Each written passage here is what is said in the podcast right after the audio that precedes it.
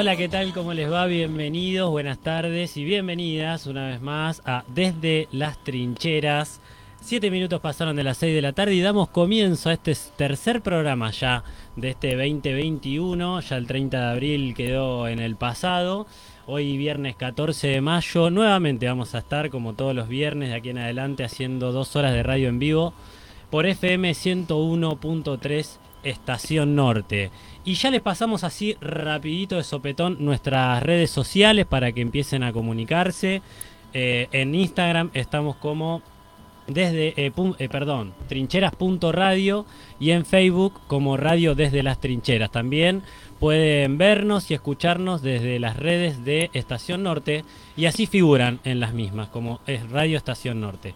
Así que bueno, por esas vías de comunicación nos iremos contactando, acercando, interactuando entre nosotros. También tenemos un WhatsApp donde iremos recibiendo algún mensajito. Siempre pedimos que no se extiendan más de 15 segundos. Eh, y si no, nos pueden escribir al 2235 2633. Repito, 2235 11 2633. Como todos los viernes, Ana Clara Mosca está ahí desde los controles ayudándonos. Hoy contenta porque le hemos traído un presente de parte de Sol de Invierno, uno de nuestros auspiciantes, unos ricos alfajores negros y blancos. Así que aquí estamos todavía sin la boca llena, no le entramos, pero ya lo haremos entre corte y corte. Saludo a Agustín Moizano, mi nombre es Ramiro Julián. ¿Cómo andas, Agus? ¿Cómo le va, señor? ¿Bien? Muy bien, muy bien, contento de estar acá. Bueno, me alegro mucho, también muy contento con un programa llenísimo muchas cosas, no sabíamos por dónde meterlo, empezamos a cortar y ahora nos va a sobrar tiempo. Bueno, algo que iremos aprendiendo, pero sí, trataremos de no, no sobrepasarnos de información y de contenido, pero a su vez tratando de buscar ese equilibrio importante entre poder aprovechar estas dos horitas que tenemos una vez por semana para poder comunicar, poner en debate todo lo que nos proponemos y hacerlo de una manera dinámica, entretenida para ustedes y, también que, los invite y las invite a, participar también, ¿no? Exactamente, exactamente. Ya saben, ya tienen las líneas de comunicación en lo que deseen mandar, un saludo, eh, una opinión. Por supuesto, el micrófono está abierto para aquel, aquella que quiera, que quiera hacerlo. Eh, Hoy tenemos un montón de, informes, tenemos una, entrevista que vamos a hacer a Julieta Montero, que se especializa en virtualidad. Vamos a contar con la compañía de mm, Paula, González. Mirá, a dúo Paula González. Eh, necesitamos a alguien que hable en inglés. Que hable inglés bien, porque Diego nos está fallando. Y... Ya hagamos un paréntesis con Dios, ya se tomó vacaciones, un primer programa y se tomó 15 días de vacaciones, 20. Él es así, nosotros sabíamos que era una apuesta difícil mantener a Diego acá, es una persona muy ocupada y que le escapa al trabajo, digamos las cosas como son. No, pero refleja un poco nuestra realidad del laburo, que es cambiante, tema horarios, tema días que vamos y venimos. Y bueno, eh, por suerte pudo estar en el programa Presentación, que quedará en el recuerdo para toda la vida y en nuestros corazones. Sí, así es. Y ya lo tendremos nuevamente el viernes que viene, no el otro, pero al igual que el viernes pasado ha trabajado un montón. Sí, quiero sumarme al saludo a Sol de Invierno, que ya estaremos probando sus, sus alfajores. Alfajores grandes son, porque alfajorcitos no, son alfajores. Eh, Matafuegos Chapinal también me acercó un matafuego pero yo le dije que aceptamos, aceptamos comida. claro. El matafuego como que es medio secote para esta hora de la tarde además. Claro, claro. Pero para trincherarse un matafuego... Eh, no, bárbaro. viene, bien, viene, bien, viene bien. Viene bien. Bueno, ¿te parece si vamos con un temita antes de empezar? Vamos con un temita musical. Eh, si recién te enganchás a la radio o también te tomaste vacaciones como Diego y sintonizaste de nuevo 101.3. Quédate para saber de qué se trata nuestra propuesta. Desde las trincheras nos llamamos y ya empieza a sonar de fondo. Primer tema para el día de hoy, I Love My Computer.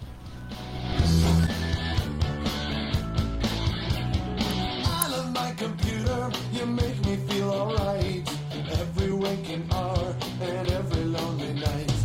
Out of my computer for all you give to me. Creative verbal errors and no identity, and it's never been quite so easy. I've never been.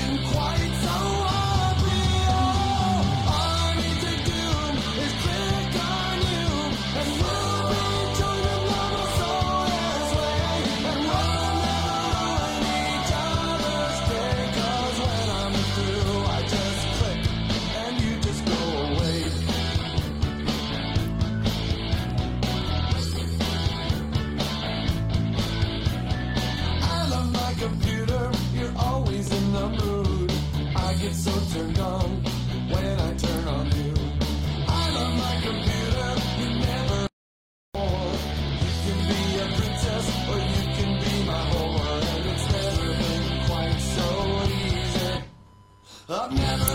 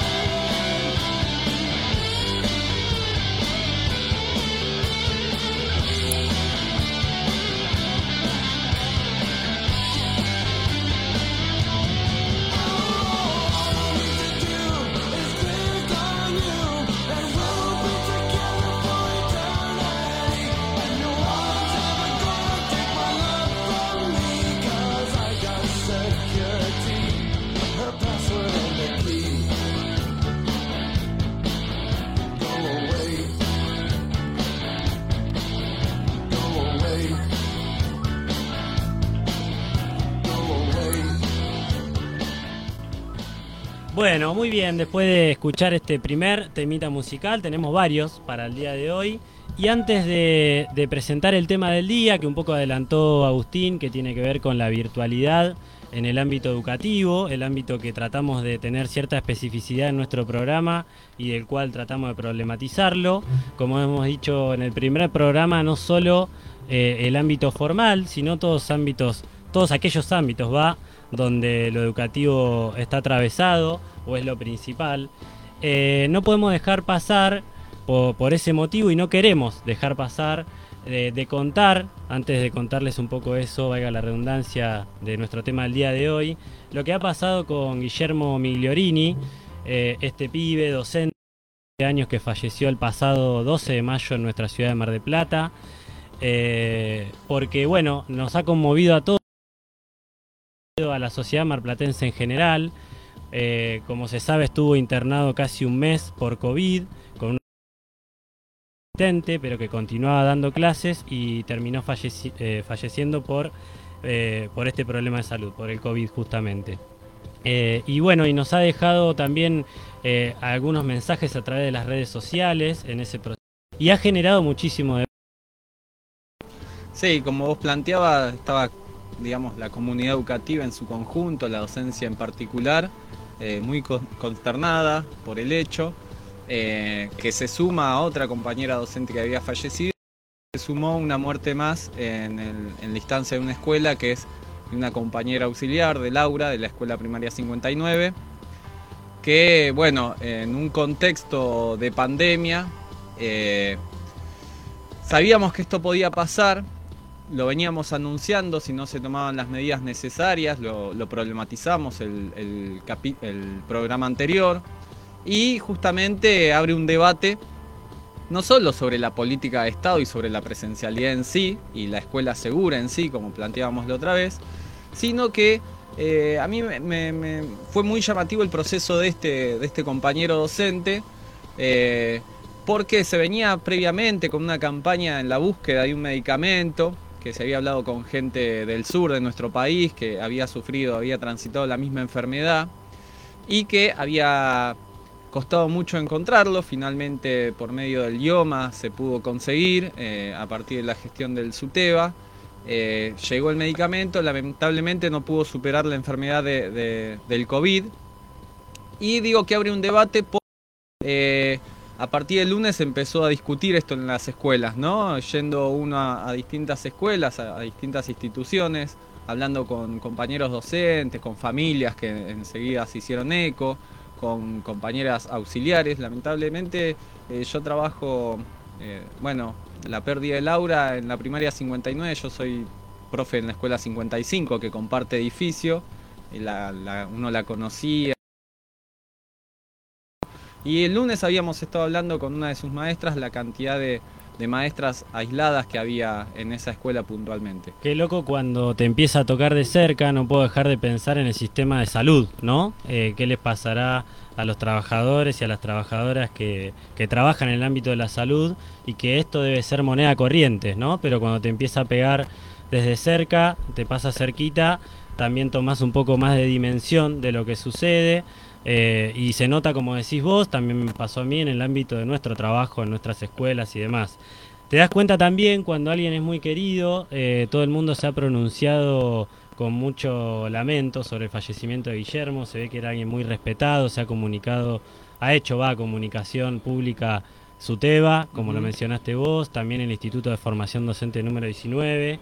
Guillermo era, trabajaba en la escuela secundaria número 34 y también desempeñó en la Escuela Municipal de Educación Secundaria número 202 eh, Astor Piazzola, donde da biología, y en la escuela secundaria número 25. Así que bueno, desde las trincheras, nuestras condolencias a su familia también. A la familia que eh, conocía a la familia del SUTEBA porque el padre también eh, había sido afiliado al SUTEBA, docente, y bueno, también tuvimos la pérdida física del padre hace más o menos 10 años, transitado la misma enfermedad él, pero bueno, las causas de, su fallecimiento fueron otro.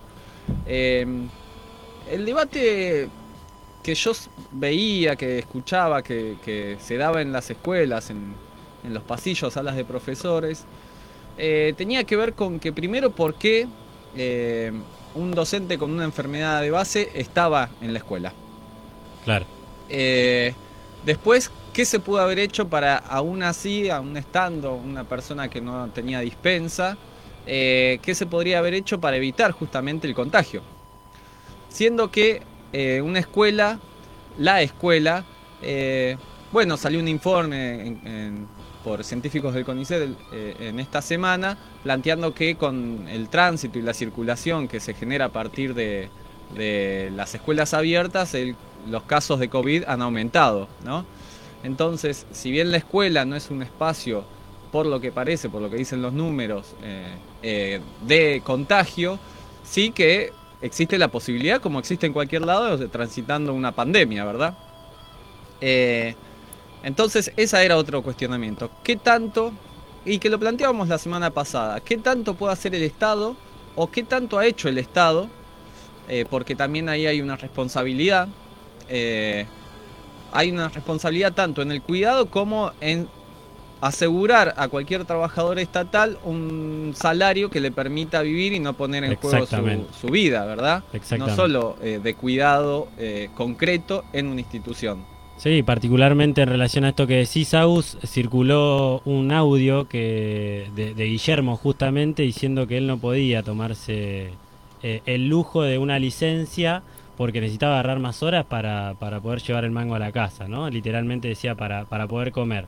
Eh, así que bueno, también eh, obviamente eh, responsabilizar a quienes haya que responsabilidad por, esta situación, responsabilizar así se dice, y, también aprovechar para decir que bueno, como al igual del resto del movimiento obrero, de los trabajadores y las trabajadoras, el poder adquisitivo ha ido perdiendo sistemáticamente durante muchísimos años y particularmente en esta situación donde se ha profundizado todo, ¿no?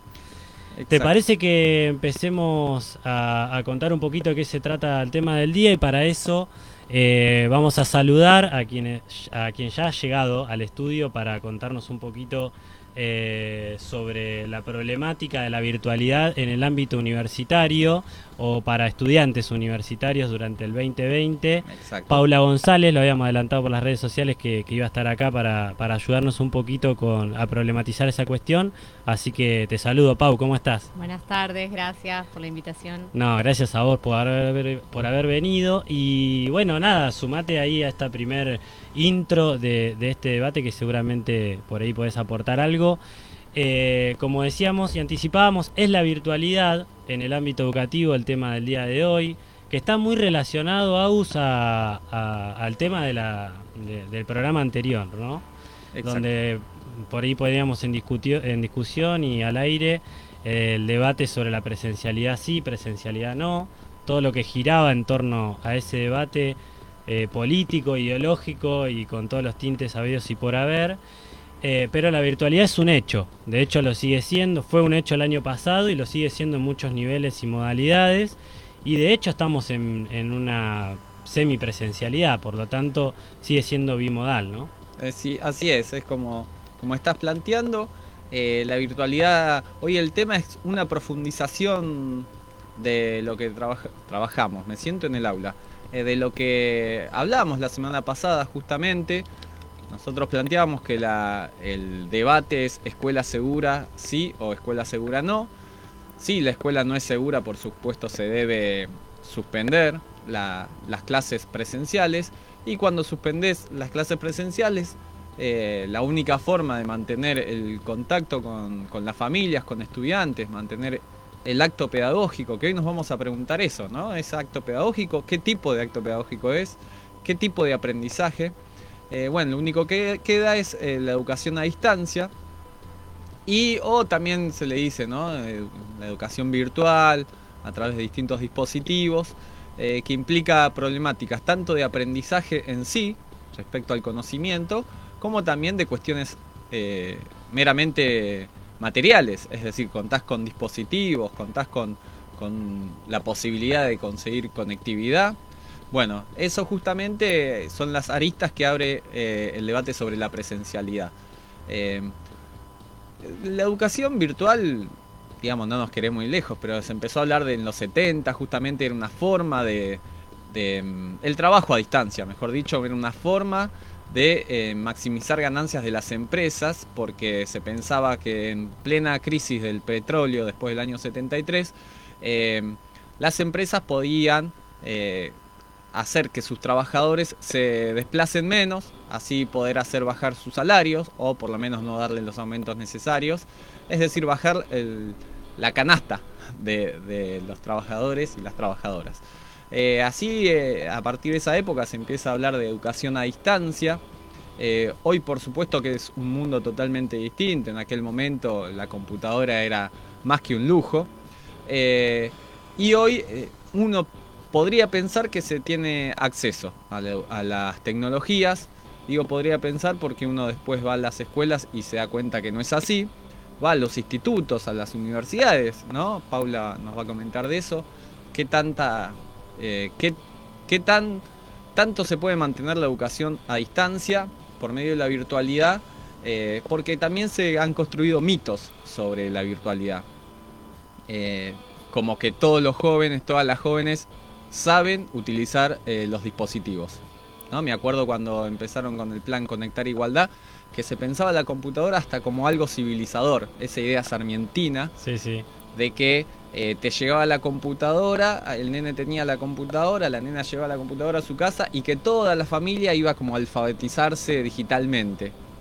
Y eh, después de 10 años de ese plan, que fue bueno cortado en, medio de cuajo, eh, con, la, con la gestión de, de Cambiemos, eh, se, ha, se ha demostrado que no ha sido así. Qué bueno relacionarlo con esto que decís de, de- de el aprovechamiento que hay de la situación para instalar ciertas cosas, ¿no? Y prender una alarma ahí con respecto al sistema educativo. Siempre nos preguntamos los y las docentes en la escuela, bueno, ¿qué quedará, ¿no? De todo esto. Y en todos los sectores, en realidad, che, ¿qué va a quedar de esto eh, que trajo la pandemia, ¿no? De tanta virtualidad, comunicación a distancia, trabajo desde la casa, home office, ¿no? Como digo, bueno, de todo eso qué va a quedar, qué está bueno, qué en qué cosas hay que poner el ojo, decir, guaita con esto, porque claro, puede haber un aprovechamiento de, parte del sistema eh, que, tienen que justamente van en contra de nuestros derechos, ¿no? Bueno, eh, está abierto el, bueno, el teléfono, las vías, eh, las redes sociales, el que nos quiere escribir por YouTube, Facebook, eh, WhatsApp, ya el que nos quiere llamar, el que cree que, que somos tan importantes como para hacer un llamado. eh, están abiertas las vías telefónicas para empezar a opinar. Pero bueno, vamos, vamos de a Repetimos. ¿te parece el celu? Dale, dale. 235 11 26 33. Y me parece que ya que hablamos de virtualidad, redes sociales y, e internet, nos vamos a escuchar al Indio Solari con a los pájaros que cantan sobre la selva de internet. Dale.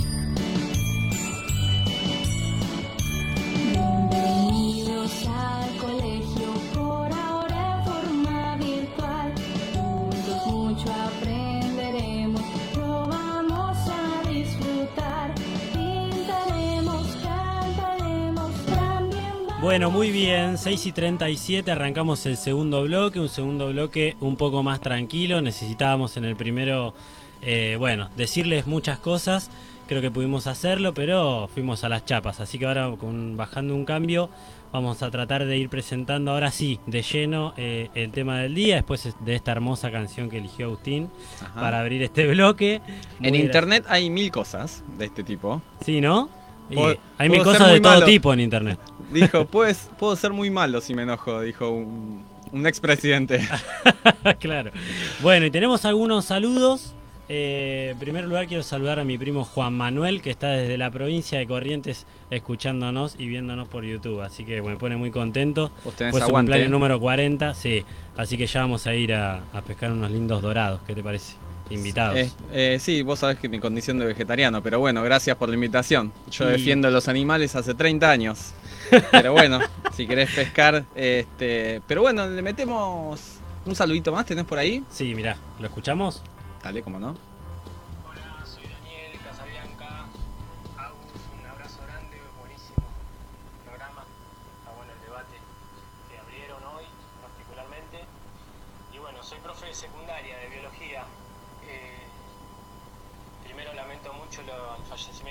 Chico porque para mí es un pibe que, que bueno, que en medio de esta vorágine por querer seguir laburando y y buscar el mango, bueno, se encontró con la mala suerte de, este, de esta enfermedad que, es, que es- nos sigue demostrando que la enfermedad porque eh, produce tanta incertidumbre y, y- y tanta, tanta confusión. Lleva a, confiarnos, ¿no? Eh, y, a tomar algunos riesgos que, bueno, que cuando vemos que,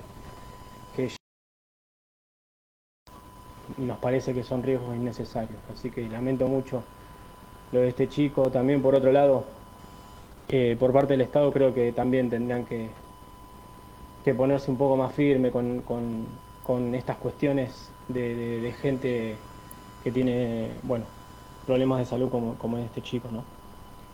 Bueno, muy bien. Gracias Daniel por, por el comentario, por, sumate, por sumarte, así se dice, al debate.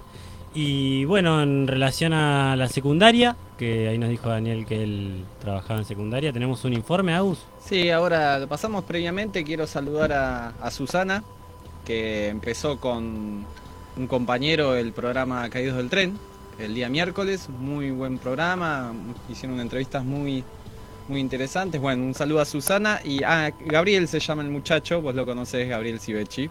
Sí, sí, sí, no lo pude escuchar porque mira, él habla sobre infancia y juventudes y yo en ese mismo horario estoy con la escuelita de fútbol Los Chapatenses. Mira cómo te tiré un chivo también. Tiran chivo, acá me están diciendo, dejen de pasar chivo, mirá. este, bueno, eh, Mariano Vergara también dice que armemos la sección eh, de qué nos reímos durante el corte.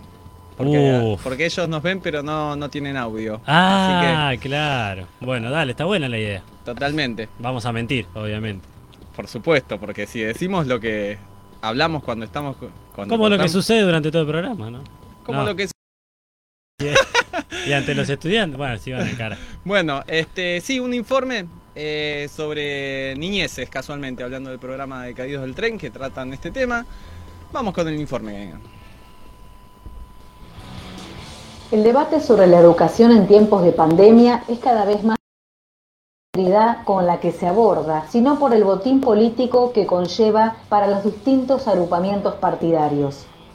Entró un gobierno que tiene más discurso que efectividad, una oposición criminal, unos sindicatos que perdieron el rumbo, grupúsculos presencialistas por los peores motivos, no presencialistas con las peores intenciones y masas sobreinformadas y sobreestimuladas por medios y redes que las mueven como péndulos, entre la tragedia cotidiana y el ya fue existencial, poco lugar queda para las infancias, niñeces, adolescencias y juventudes.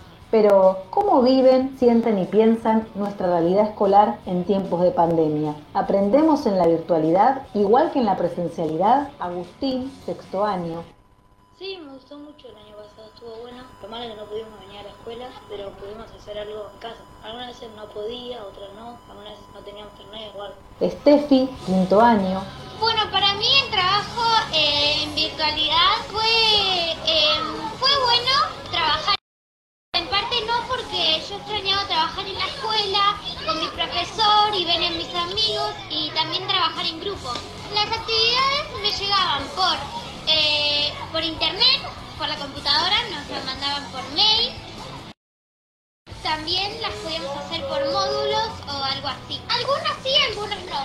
A veces me cuesta bastante matemática porque hay veces que no entiendo y esa fue la materia que más o menos me costó en algunas actividades. La verdad es que estoy contenta y me gusta más porque una semana puedo ver a mis amigos y estar con ellos y otra semana puedo estar tranquila trabajando en casa con los módulos. Candela, de primer año, No me gustó porque no tenía a la profesora eh, enseñándome en, en- en mi casa. Pamela, de primer año, No me gustó porque no te espe- especificaban bien las tareas. Brenda, de segundo año, No, no me gustó porque no entendía nada. Carolina, sexto año, Y más o menos, por un lado la virtualidad lo que, lo que te permite también es estudiar en los momentos que vos tengas libres. Pero por otro lado, no sé, calculo que le habrá pasado a algunos chicos que al no tener un horario establecido capaz que les costaba más porque lo dejaban para último momento y no llegaban a entregar las cosas. A mí me pasó de que me costó por el tema de las entregas, de que se me juntaban muchos trabajos y no podía llegar a entregar a término. ¿cuáles son los problemas que se nos presentan para ello? Eh, me llegan por WhatsApp. Algunas eran difíciles y otras fáciles. No entendía las tareas, algunas eran fáciles y otras no tanto. De que no entendía lo que me estaban enseñando. ¿Cómo pensamos el momento actual y lo que se viene? Sí, ahora está bueno. Me gustaría más que sea una burbuja vaya a la tarde y otra a la mañana y todos los días. Para mí deben continuar así porque podés ver a tus amigos y estar, bueno, un poco más con ellos, también trabajar presencial y así me gusta más la escuela. Sí, me gusta más. Porque podés compartir cosas, no podés compartir ahora por el, el virus, pero, pero podés estar con ellos. Sí me gusta porque puedo compartir momentos con mis compañeros. No. Sí, me parece mejor porque así entiendo más y me explican mejor. No, para mí vamos a seguir con la presencialidad porque hay muchos casos. Y no sé si es tan importante si es buena o mala, porque obviamente hay que adaptarse a la situación del, actual del país, no hay otra. Por más que nos guste o no nos guste, no sé, al COVID no le importa si nos gusta, si no nos los protocolos, tenemos que cumplirlos iguales. Si se cumplen los protocolos no creo que haya problema, en algún momento vamos a mejorar la situación. Hay que ser solamente pacientes y tratar de cumplir los protocolos.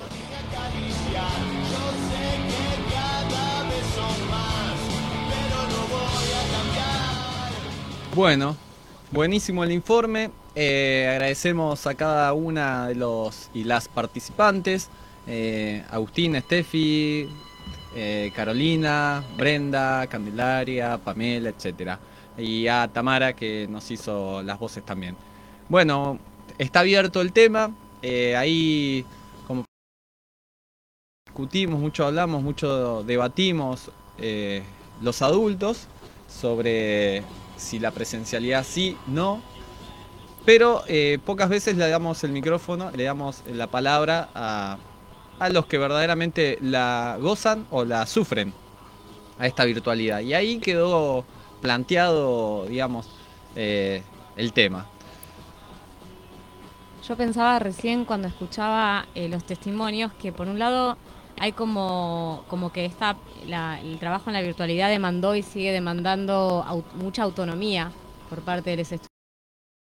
Esto de, una de las chicas decía, por ahí está bueno estudiar cuando querés, pero a la vez, eh, si no te organizás, te queda todo para último momento. Creo que es algo bastante novedoso que, que sucedió desde el año pasado y que sigue sucediendo en la bimodalidad o en esta y por otro lado, lo, no sé, pensaba esto de, una de las chicas decía, extrañaba trabajar en grupos.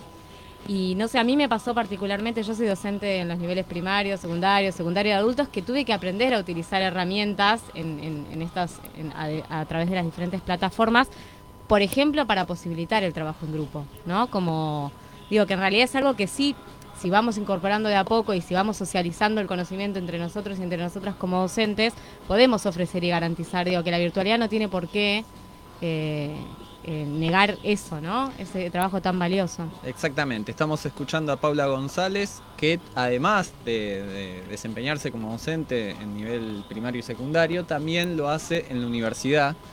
Y por eso hoy le invitamos, porque también la educación superior eh, ha sufrido o también ha aprovechado esta instancia de, virtualidad y de educación a distancia. Sí, sí, un nivel que, que sigue siendo virtual eh, por completo, ¿no? Desde el año pasado, por lo menos nos han avisado que hasta julio, pero creemos que se puede llegar a extender. Así que te escuchamos, Pau, que, que nos cuentes un poquito Eh, preparaste. Sí, la idea en realidad era compartir el, el año pasado eh, junto con María Marta Yedaide, que es la actualmente es la directora del Departamento de Ciencias de la Educación de la Facultad de Humanidades Ajá. de la Universidad Nacional de Mar del Plata, a donde también trabajo. Eh, realizamos, eh, digamos, a partir del grupo de investigación que compartimos, de entrevistas narrativas, de encuestas narrativas en realidad, Sí. a todos y todas las estudiantes de humanidades, a quienes quisieron participar en realidad, eh, de manera virtual.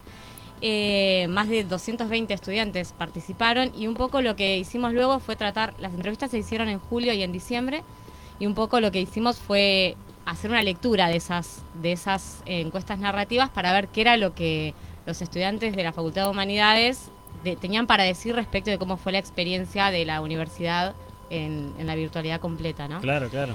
Y mm, lo primero que sale, que en realidad es algo que creo que nos atravesó a todos y a todas, es como que a todo lo que sucedió el año pasado a nivel de enseñanzas y aprendizaje, se le- como que se le puso una gran lupa, ¿no? Como que todo lo que estaba bien se revalorizó y todo lo que estaba mal se puso en súper tela de juicio, digamos, respecto de las prácticas docentes, respecto de eh, las injusticias que muchas veces eh, sufrimos quienes hemos atravesado la, la Sí, sí. universidad, la, la- ¿no? Como Sí, sí, la estudiantes. formación, claro. La formación.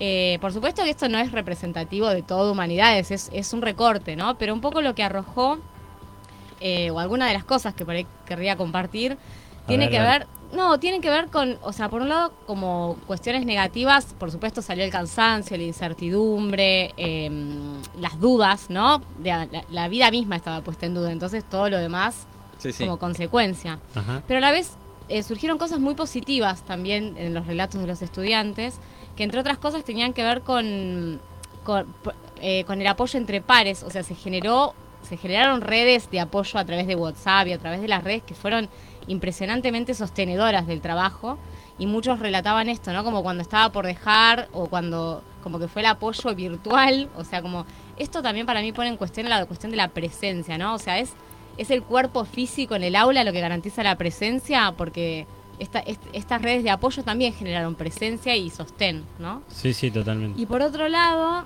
también pasó que hubo estudiantes que pudieron reconocerse en sus privilegios. Y eso nos pareció interesante de destacar en esto de la, bueno, un poco lo que planteaba Freire hace tanto tiempo de la alfabetización crítica, ¿no? Como poder reconocer cuál es nuestro lugar en el mundo y si ese lugar es de privilegio porque tenés acceso a internet, porque estás calentito, porque tenés trabajo, porque no tenés a nadie eh, eh, sufriendo carencias a tu alrededor. Bueno, por supuesto que esa, eso es un, un escenario para estudiar que es mucho más ameno y mucho más amable que el de otros que decían, no, la verdad es que yo tenía, qué sé yo, cuatro pibes, Mm. todos en la primaria, yo hace, este es mi primer año en la universidad.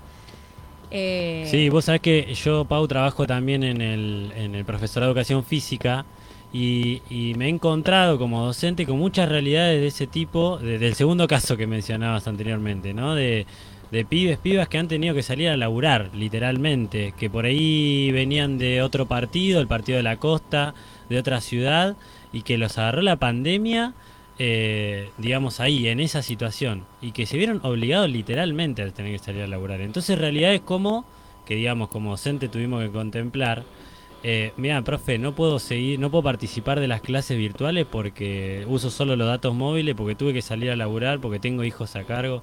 Bueno, cual. estos, también surgió en las, encuesta- eh, en las encuestas que hicimos. Eh, por un lado, lo de que se revalorizó mucho, se valorizó mucho la flexibilidad en una buena parte del cuerpo docente universitario, ¿no? Como de repente nos vimos en la universidad con otros parámetros Sí, sí. de lo que era, ¿no?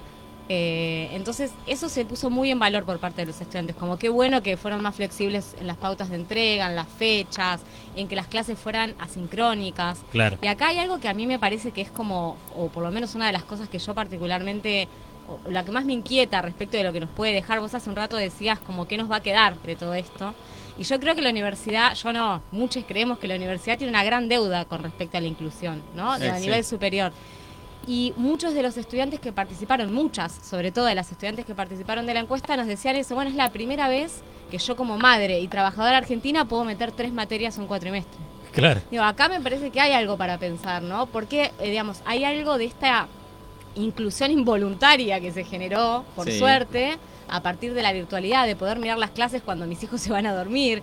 Digo, todo eso que la universidad no, no podía garantizar antes, ¿no? Que me parece interesante para que nos quede. Digo, bueno, ¿qué de toda esta inclusión nos podemos quedar, no? Sí, sobre eso te quería hacer una consulta, a ver si podés contestármela. Eh, la universidad hace poco menos, sí, unas tres semanas estuvo entregando dispositivos para que haya conectividad, creo que eran cerca de 100 computadoras. Sí, el año pasado también creo que con tema de datos móviles. A eso iba, a eso iba. ¿Qué políticas, si sabes, ha tenido la universidad toda, en particular, bueno, vos estás en humanidades, sobre eh, esto, ¿no? Generar una inclusi- inclusión digital eh, a partir de, espero que algún análisis sea a quién destinar esos equipos y esta liberación de datos. Mira, de esto último que mencionás no puedo hablar porque no tengo, no, digamos, no, no lo conozco. Sí te puedo decir que en mi experiencia el año pasado y estando incluso cerca de personas que trabajan en la gestión y en la secretaría académica, lo que sí vi fue un relevamiento muy minucioso. De hecho, a cada docente de todas las materias eh, del ciclo de formación docente, por ejemplo, nos, fue, nos preguntaron y nos pidieron informes respecto de qué estudiantes teníamos con dificultad para el acceso, quiénes necesitaban datos. Y me consta porque a mis propios estudiantes les pasó de recibir la carga de datos, digamos, para, garantizarles el acceso al aula virtual. Eh, me consta que desde humanidades eso, eso sucedió, digamos. Eh, no sabría decirte si, la, si esta distribución de dispositivos eh, a nivel universitario Claro. respondió a esa misma lógica. ¿Y tenés algún dato de, ya que estás acá, te, te pregunto, aprovechando que está Paula González, eh, docente universitaria, encuestó a 220 estudiantes de manera voluntaria sobre los pros y los contras de la virtualidad, sería, ¿no? Eh, seguramente tu muestra, no sé si lo podrá decir, pero eh, la deserción en la universidad, en la Facultad de Humanidades, ¿se tiene algún dato o ustedes eh, han tenido acceso? No, la verdad es que yo no, y no estoy en la gestión, quiero decir. Claro, bueno. Así que nada, bajen las armas. No, no, porque no, me inquieta. es- no, la- obvio, a todos nos inquieta. No, no estoy en la gestión eh, fehacientemente de eso. Lo que sí, lo que sí un poco encontramos en este recorte, en estas, en las respuestas estas, a estas encuestas narrativas, fue esto, ¿no? Que muchas, eh, no solo mujeres madres, sino estudiantes que históricamente han trabajado y estudiado al mismo tiempo, vieron en la virtualidad la posibilidad de, de De acceder, estudiar, sí. sí, más y mejor en el caso de ellos, como también pasó con estudiantes que se trasladan a Mar del Plata para estudiar desde otras zonas de la provincia y esta vez lo pudieron hacer desde sus lugares y cerca de sus familias. Yo creo que más allá de la, de la cuestión estadística, eh, me parece que lo, interesante de todo esto es pensar eso, ¿no? ¿Qué nos puede quedar de estas experiencias? ¿Qué, podemos abrazar, ¿no? De esta flexibilidad que se valora tanto como, bueno, por ahí no es... eh, eh, no era tan importante si entregabas el 13 o el 14, sino que cómo, lo, cómo hubieras abordado ese trabajo. Y poder vivir también nuestro trabajo como docentes sin resignar derechos, pero también haciéndonos un poco, para mí, en, esto en el ámbito universitario, lo quiero aclarar, eh, cargo de nuestros de nuestro lugar en el acontecimiento, ¿no? Porque digo, había como por un lado una cosa de, bueno, paren, no nos pidan tanto, y por otro lado estudiantes diciendo, bueno, yo la verdad es que en todo el cuatrimestre no le vi la cara a ninguno de los docentes. Claro. Digo, entonces como, bueno, ¿cuál es el equilibrio entre, por supuesto que nosotros también nos atravesó todo esto, y las muertes y los duelos, y a la vez, bueno, ¿cuál es nuestro lugar acá? Es, son preguntas que no tienen posiblemente respuesta unívoca, pero es, es nuestro, nuestro deber el de generar esta estabilidad y sostenerlo. Bueno, para algunos estudiantes estudiar fue un refugio. Sí, Entonces, Totalmente. Eh, sí, sí. Fue un refugio y, y- y como un cable a tierra en medio de tanta incertidumbre. En relación a, a eso te quería... El otro día escuchaba en la radio a un experto en Ohio, dice la canción. No, pero escuchaba en la radio eh, a un docente que decía, bueno, lo que tiene la virtualidad es que depende mucho también de eh, la ética de cada docente, ¿no? De decir, bueno, doy clases sincrónicas, no cumplo con, con eso, eh, digamos, y en un punto es creer o reventar. Eh, pero a ver si puedo atar estas cositas que, de lo que dijiste. Te pregunto y lo pongo también para la reflexión. Dijiste en un momento qué nos va a quedar y también esto del apoyo entre pares. Me pasó mucho como docente de darme cuenta que había criterios muy diferentes de parte de los docentes, en, en el caso de donde trabajo yo, a la hora de evaluar, ¿no? Y he escuchado opiniones como tomarle un parcial si yo no sé si se está copiando, si está leyendo, ¿no? Y, y capaz que está consultando con otros. Y digo, bueno, él que por ahí, él, la, no quiero decir quién obviamente, pero lo veía como algo negativo. Yo lo veía como algo positivo, ¿no? Decir, bueno, mira, esto está generando que entre ellos también se tenga que comunicar, que tengan que solidarizarse en, en brindar un contenido, en ayudarse, en pasarse un video de una clase. Digo, también generó todo eso. Es que definitivamente para mí puso en ja- nos puso en jaque a todos nosotros Sí, sí, también. nos puso a la defensiva y en parte está bien porque el ataque de los medios hegemónicos fue tremendo y de la derecha también. Pero por otra parte creo que ese estar a la defensiva nos resta un poco la posibilidad de mirar críticamente nuestro trabajo también, ¿no? Como el equilibrio, no estar a la defensiva todo el tiempo y poder mirarnos un poco. Exactamente. A mí me parece que lo que hace también eh, pone en cuestión es la forma de enseñar, no también de enseñar. Este, pero bueno, Agustín Duetra, un cantante docente cordobés, eh, hizo una canción que sencillamente le, le puso Quiero volver al aula. Agradecemos a Paula por su por haber venido y se va a quedar hasta que nos vayamos, hasta que nos echen. Y yo no sé, yo cerré con llave ahí. Vamos con Quiero volver al aula. Situación. Me acabo de dar cuenta, no me puse el pantalón. Fulano muestra el perro, sultano muestra el gato. De atrás sale la madre revoleándole un zapato. A la maula, quiero volver al aula. Esto es un tole tole, quiero volver al cole. Profe, ¿ese es su casa? Profe, ¿es su pasillo? Profe, ¿eso que cuelga? ¿Es un calzoncillo? Quiero volver al aula. Ricky, Ricky. Quiero volver al aula. Ricky, Quiero volver al aula. Quiero volver al aula Disculpe, profesor, yo soy el padre de Joana. ¿Esto cómo se prende? ¿Esto cómo se llama? Inhalo, exhalo, no debo hacerme drama. ¿Usted puede explicar cómo instalamos el programa? La clase está muy larga, ¿por qué no la hace corta? Ayer llamó tu padre y se quejaba porque es corta. Bueno, pero profe, ¿podemos irnos antes? Qué gusto darle clase. Qué falta de respeto la de este señorito. ¿Quién es su zanahoria? ¿Quién es el enanito? Apaguen los micrófonos, apaguen los micrófonos, apaguen los micrófonos, apaguen los micrófonos, apaguen. Quiero volver al aula. Ricky, Ricky.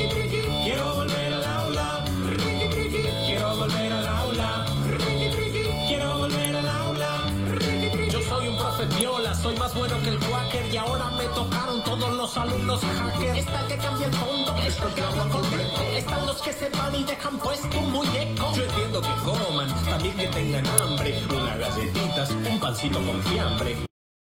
Lo suyo es demasiado. En medio de la clase está clavándose un asado. Profe, yo de nuevo soy el padre de Joana. ¿Usted a qué hora se acuesta? ¿Usted ya está en la cama? Profe, ¿está enojado? Profe, no lo escucho. Profe, para decirle que nosotros lo queremos mucho. Quiero volver al aula.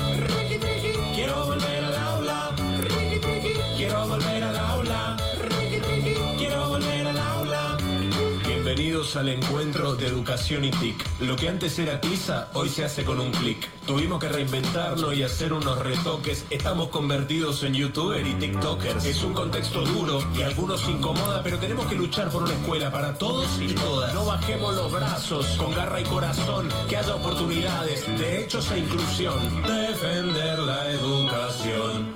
Son las 19 horas y un minuto. Estás escuchando Radio Estación Norte, tu estación.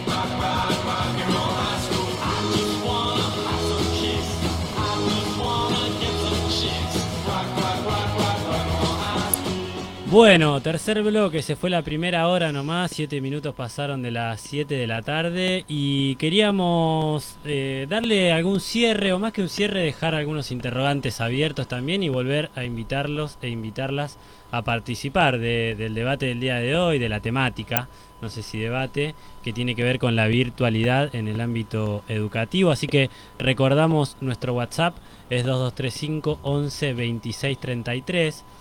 Y me quedé pensando en relación a, bueno, antes de la tanda eh, y lo que veníamos conversando, que, que pueden quedar muchas cosas también con respecto a la virtualidad y todo lo que nos deja, eh, que no se contraponen, digamos, a, a lo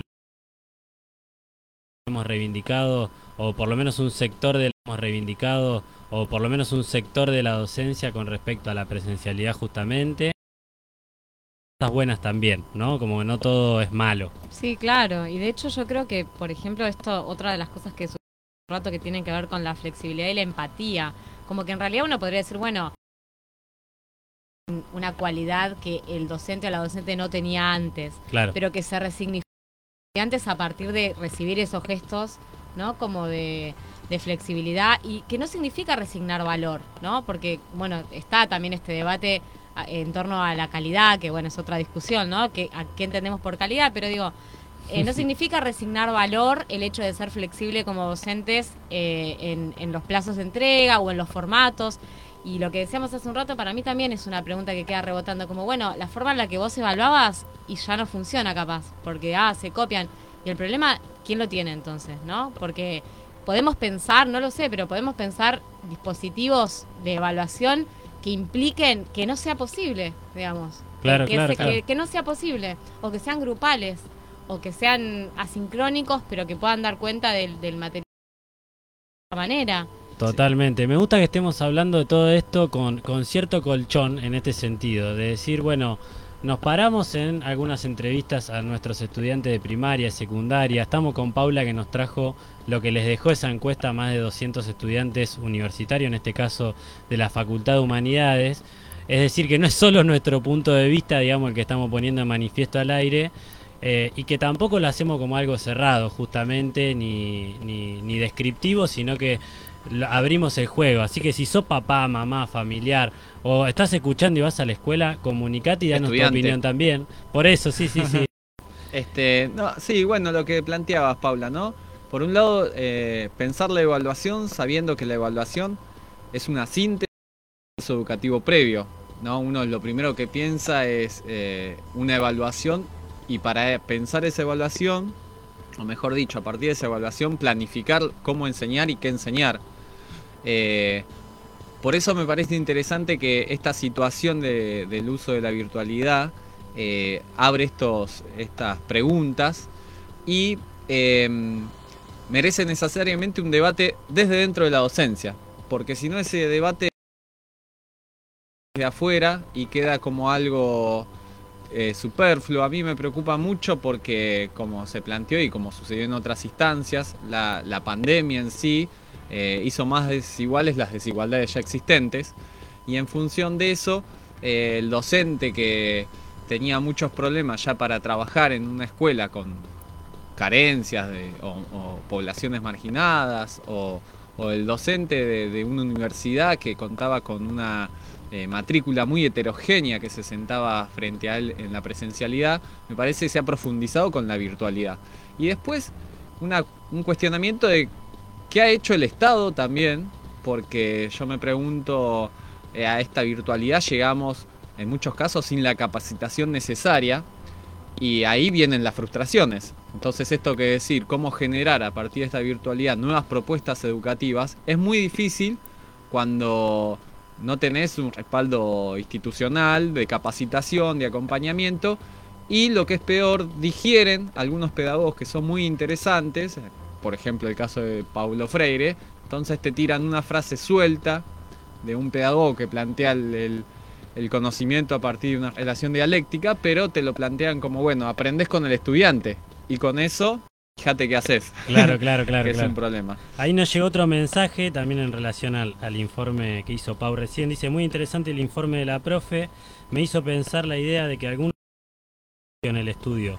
Me pasó con estudiantes de adultos que querían seguir hablando de actividades que habían trabajado. No, eso pasó un montón. Sí, yo trabajo eh, como profe de inglés en un secundario para adultos en el CENS 451. Y Un saludo a Patricia, la directora que, un que saludo a Patricia y a. Agus. Y a Agus, la secre. Eh, bueno, y también pasó eso en, el, en, en el, en, el, en la comunicación persona a persona con más de uno de los estudiantes y las estudiantes, incluso por WhatsApp. Bueno, también esto, ¿no? Eh, desplegando nuestras posibilidades y, y con nuestras limitaciones, yo eh, creo que la atención está ahí, ¿no? Por un lado, seguir demandándole al Estado del que esperamos estas capacitaciones y, y esto que decías vos como de, para poder estar, para poder ayornarnos y por otro lado confiar también en, en el conocimiento que construimos colectivamente entre docentes. Porque yo la verdad es que la mayor de las de- perdón, la mayor cantidad de cosas que aprendí el año pasado de uso de la compu, de las plataformas, de, fue a través de compañeros y compañeras que, con los que socializábamos cómo hacer las cosas todo el tiempo. Me parece que, eh, que tiene que que no tenemos que resignar eso, que tenemos que revalorizarlo al tiempo que seguimos demandando eh, Exactamente. esa, esa capacitación. A- aprovecho para, bueno, para comentar, eh, la, virtu- eh, la virtualidad continúa para el nivel de adultos en general, no solo para superior. Claro. Universitario, sino también para lo que tiene que ver con la modalidad adultos. Que hay otro debate ahí, eh, porque son trayectorias escolares interrumpidas en algún momento y que les cuesta mucho y la experiencia me dice que la virtualidad les, co- o sea, sumó Mm. un problema Claro, a, sí, a sí. estas, a estas mamás, a estos papás, estos eh, jóvenes que, que se integran nuevamente después de muchos años, en algunos casos, a la educación formal. Y ha sido un problemazo, ¿no? No, es que ahí, ahí me parece hay una deuda fuerte de la desigualdad que, que pone de relieve, digamos, no es que no existía, pero esta situación de la virtualidad, ¿no? Eh, he visto muchos escritores eh, en las redes sociales, ¿no? Y que y algunos que han graficado también eh, en dibujos esto de un nene eh, desde la computadora en la casa, calentito, con esas condiciones que, decía Pau recién, y otro desde afuera de la ventana tratando de ver si engancha algo de lo que pasa, ¿no? Pero me parece que eso es una deuda pendiente fuerte. Bien. Paula, aprovechando que estás acá y bueno, agradeciendo, eh, una conclusión. ¿Cuáles son los desafíos por delante? Ah, No, tomá, no. agarrala. No, no, no, no, no Acaba, abrigarse, no. acaba de desmayarse. Vamos a... Sonó el timbre, sonó el timbre. No, no, no, no. Conclusiones para mí no hay ni- es muy difícil. Hace hace unos días leía, no me acuerdo a quién, que decía como cuando uno está atravesando la es muy difícil sacar conclusiones cuando uno todavía está atravesando la tormenta, ¿no? A mí me parece que en, eh, atravesando la tormenta lo que mejor podemos hacer es seguir en la acción, digamos, con las dudas, seguir haciendo eh, confiando en lo que hacemos eh, y a la vez eh, hacernos preguntas, realmente problematizarnos, no solamente problematizar las cosas que históricamente problematizamos y que tienen que ser las de lucha, sino qué cosas nuevas trae esto, además de lo que ya, por lo que ya veníamos peleando, ¿no? Bien. Bueno, muchísimas gracias. Antes de terminar, vamos a ir un tema. Los invitamos a quedarse en desde las trincheras. Eh, siguen llegando los saludos, pero vamos con The Hard Way de The Kings.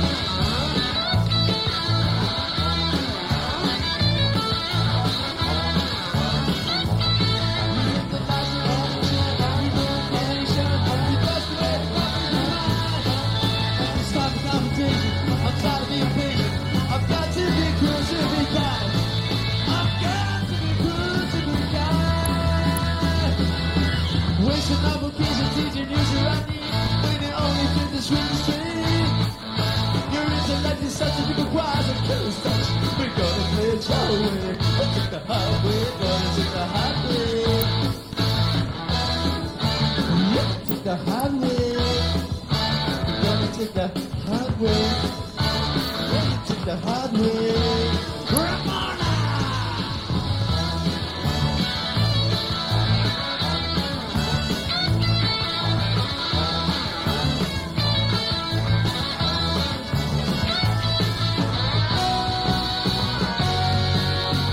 Bueno, muy bien, 7 de la tarde, 18 minutos. Desde las trincheras seguimos haciendo radio en vivo, vamos a estar hasta las 20 y llegó nuestro momento de la entrevista, una entrevista que obviamente tiene que ver con la temática del día de hoy, que es la virtualidad en el ámbito educativo.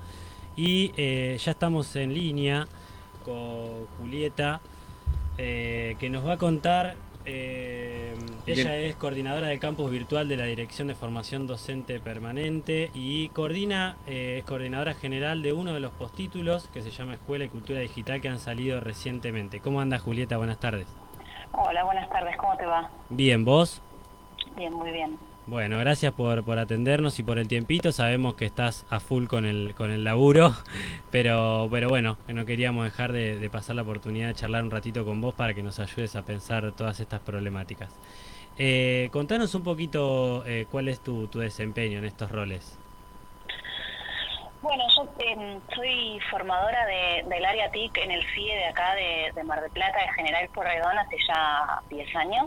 Ajá. Y en ese contexto me convoca el año pasado Alejandra Virsin, la directora de, de la directora provincial de Educación Superior, para colaborar con el campus virtual. Cuando estábamos empezando a armar la propuesta del año, nos agarró lo que nos agarró a todos, ¿no? La pandemia. Sí, sí. Y bueno, hubo que salir a acompañar a los docentes como con todas las herramientas posibles y entonces bueno armamos un curso especial que fue continuidad pedagógica en la que fue un curso específico para directores y docentes, eh, específicamente pensado para la situación de pandemia. Eh, eso hicimos desde el campus los, los primeros meses. Y, mm, y después, bueno, ya pudimos armar otras propuestas que si bien siempre están enfocadas en acompañar situadas de hoy de los docentes que tienen que ver con la con la bimodalidad, ya pudimos este, pensar en, en- otras cosas con más tiempo, menos urgentes, más este, más también en el largo plazo, en el sentido de pensar las, las prácticas no solo en la emergencia, sino más allá también, ¿no?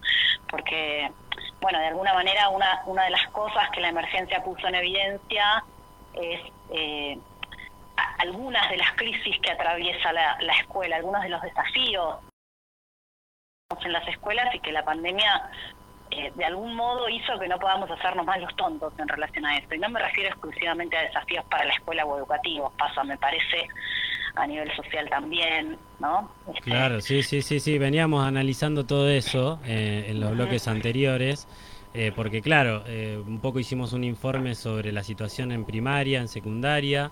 Eh, está en la mesa con nosotros Paula González que nos habló un poquito sobre, sobre lo que pasa en la universidad también en relación a eso y, ta- y tal cual, coincidimos en ese sentido.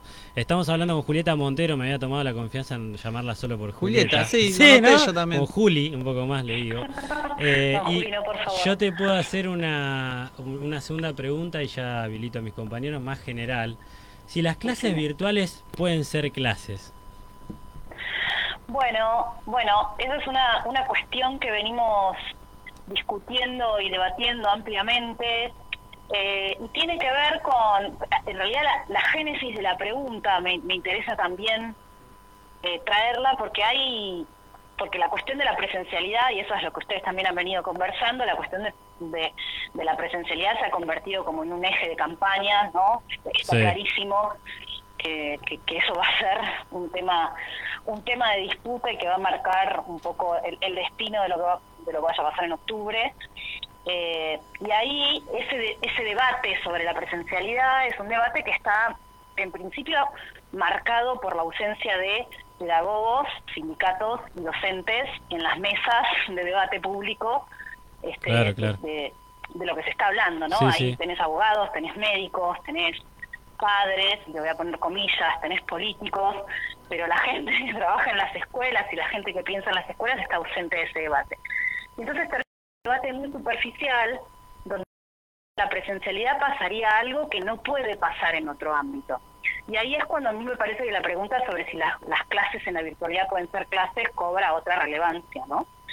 Bien. Mo- eh, De Julieta, todas maneras, es, o sea, esa reflexión también está supeditada al hecho de es necesario sostener la escuela como la conocemos en un contexto de pandemia global o necesitamos otra escuela, necesitamos otra cosa. exacto. Yo Julieta, entiendo que en la, en la virtualidad las clases pueden ser clases, porque la clase, si bien es cierto que el edificio escolar y, y la institución escolar nos da una un cierto marco de, de rutina que nos hace fácil la clase de alguna manera, entiendo que, que esa situación es una situación que excede las paredes, los tiempos y el espacio, y que tiene que ver con un encuentro intergeneracional alrededor de un objeto de saber que, que, que forma parte de la cultura común.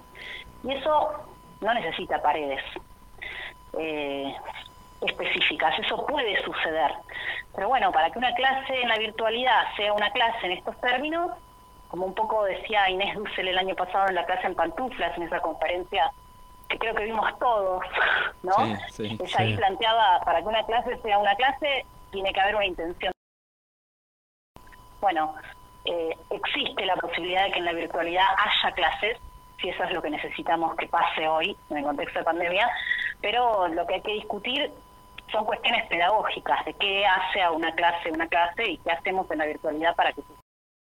Eh, eso está 100% ausente del debate sobre la presencialidad y la escuela que hoy vemos en los medios.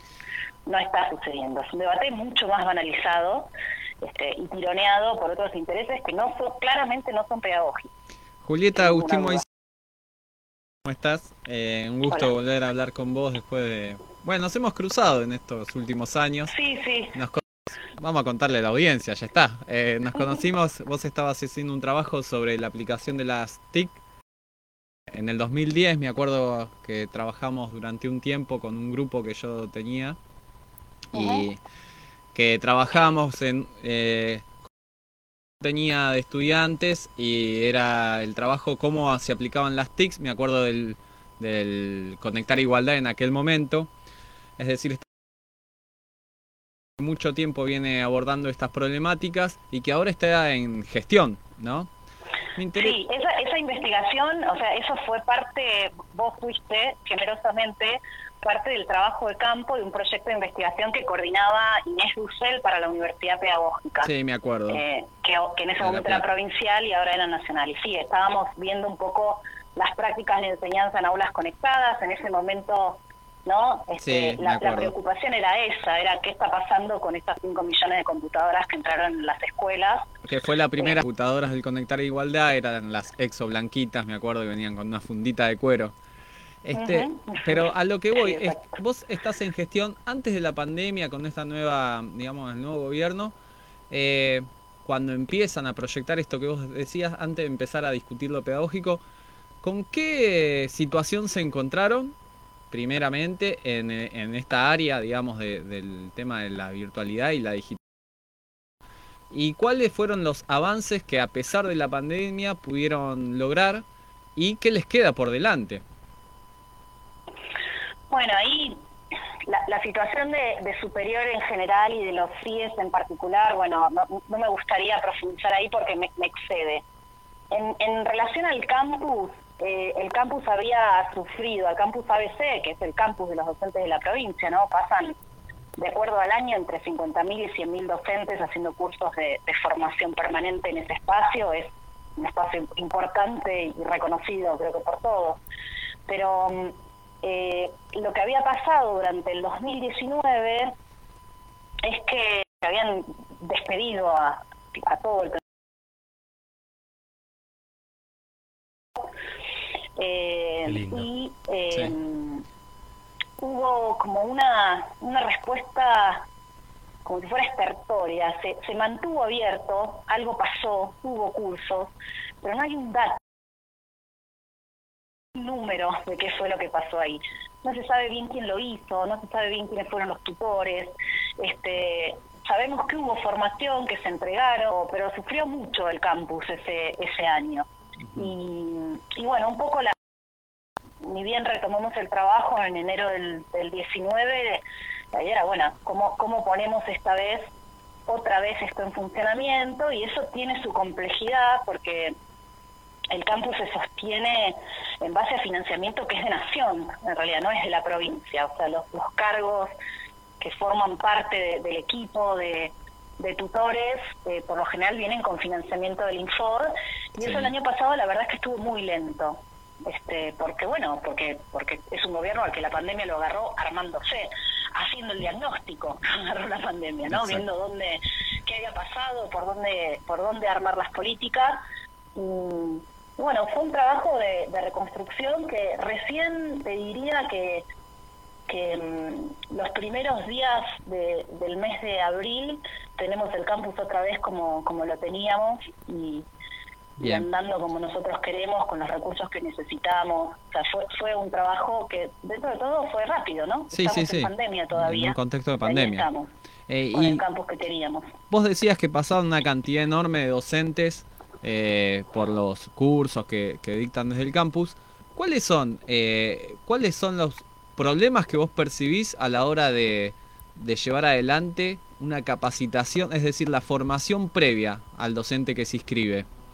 Porque hay como, yo no sé si es un mito, si es algo concreto, que hay una desactualización muchas veces, una falta de formación, estas nuevas tecnologías por parte de la docencia, y que cuando la sabe tampoco la sabe aplicar por cuestiones concretas como falta de dispositivo o porque no sabe cómo unificar su disciplina, el contenido de su disciplina con, con la tecnología en sí. ¿Cuáles son esos desafíos, perdón, los...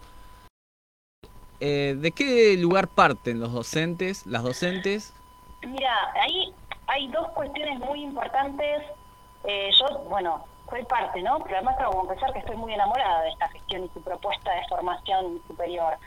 Ahí un poco siguiendo los, los lineamientos que marca Alejandra, que, que además es ¿no? una pedagoga que viene trabajando en la formación superior y produciendo en, formación docente mu- mucho este, mu- mucha producción perdón este, académica ella siempre este, plantea la cuestión de que no podemos pensar la formación docente desde la vacancia desde lo que los docentes no tienen este sino que lo que hacemos es acompañar trayectorias formativas este, y, y enriquecerlas desde una perspectiva reflexiva. Lo que más nos interesa es acompañar a los docentes en el, en el desarrollo de una forma de ser docente que, que interrogue, que se interrogue. Y en ese sentido voy a hacer un paréntesis y voy a plantear que la pandemia hizo mucho esto, ¿no? O sea, uno de los efectos de la pandemia en el colectivo docente fue el volver a poner la enseñanza en un lugar de discusión. Nos pasamos todo el año pensando en cómo enseñar, qué estábamos haciendo, qué funcionaba, qué no funcionaba, qué funcionaba para este pibe y qué no para este. Y eso, ese es el trabajo de la formación, ¿no? El, convertir a la enseñanza en un objeto de, de reflexión y conversación. Entonces, en, en sentido general, no partimos de la idea de vacancia. Y en relación a la, a la cultura digital, también tenemos un lineamiento muy particular que ahora con el postítulo es como el lanzamiento oficial de esta línea, eh, pero que va a ser parte de la reforma de los diseños curriculares para los institutos también. Y es la idea de que no estamos en el mismo momento ni tenemos que que en 2010 cuando salió Conectar Igualdad.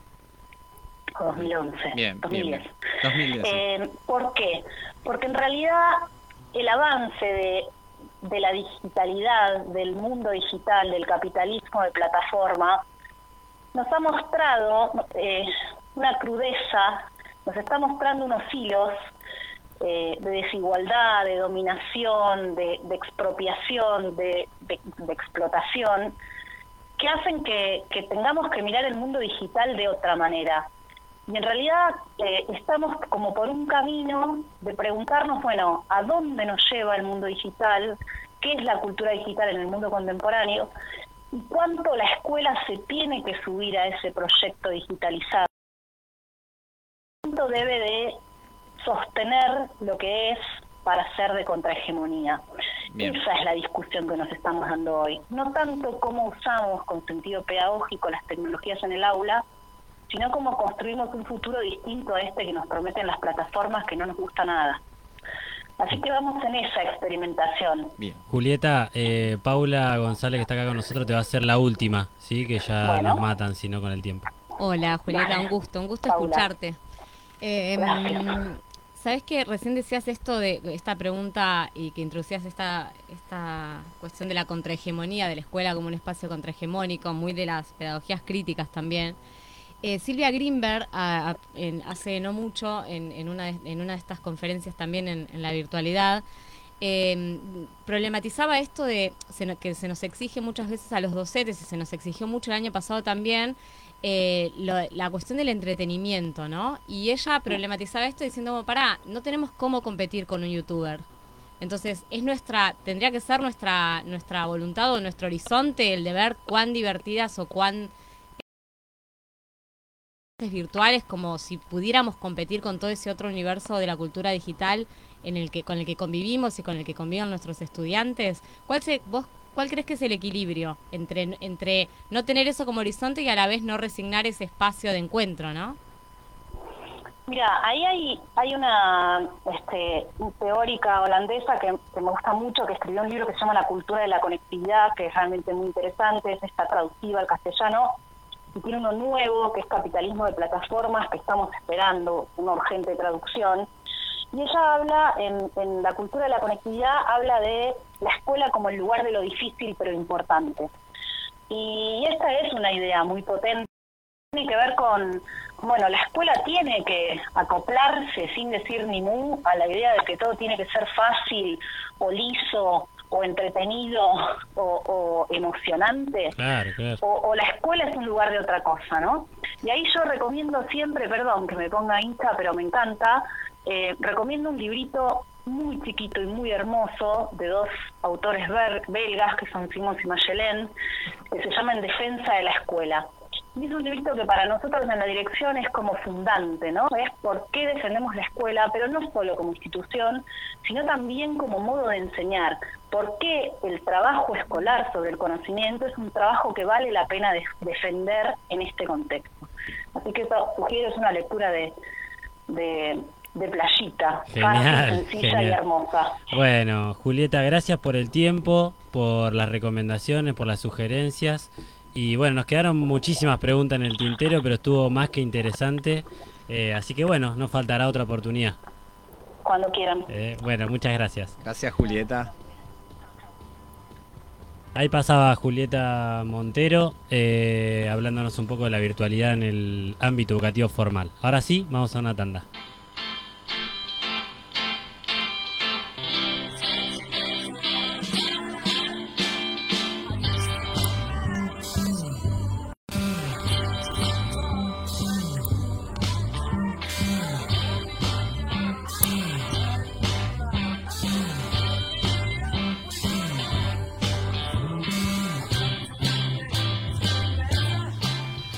Bueno, continuamos en Desde las Trincheras. Eh, agradecemos a Julieta Montero por haber participado. Estamos con la, contamos con la compañía de Paula González también en la mesa hoy. Eh, y por supuesto no podemos dejar de contar con el columnista invitado. Pero bueno, vamos a hacerlo desear. Vamos a presentar cómo se. No, no, no, ¿sabes qué? Voy a hacerlo desear. Voy a, voy a mandar saluditos, que acá me escribe. Voy a mandar saluditos, que está. Eh, Beto ya se quiere salir del teléfono, pero que espere. Eh, me mandó Estela, Pupo y Alegra, su hija Alegra, nos manda un saludo, que los nombremos, un beso para allá. También a Sebastián de Comidas La Patrona, un compañero amigo que prontamente nos va a estar acompañando en Desde las Trincheras. Para darle paso a Beto, que, que no espere más.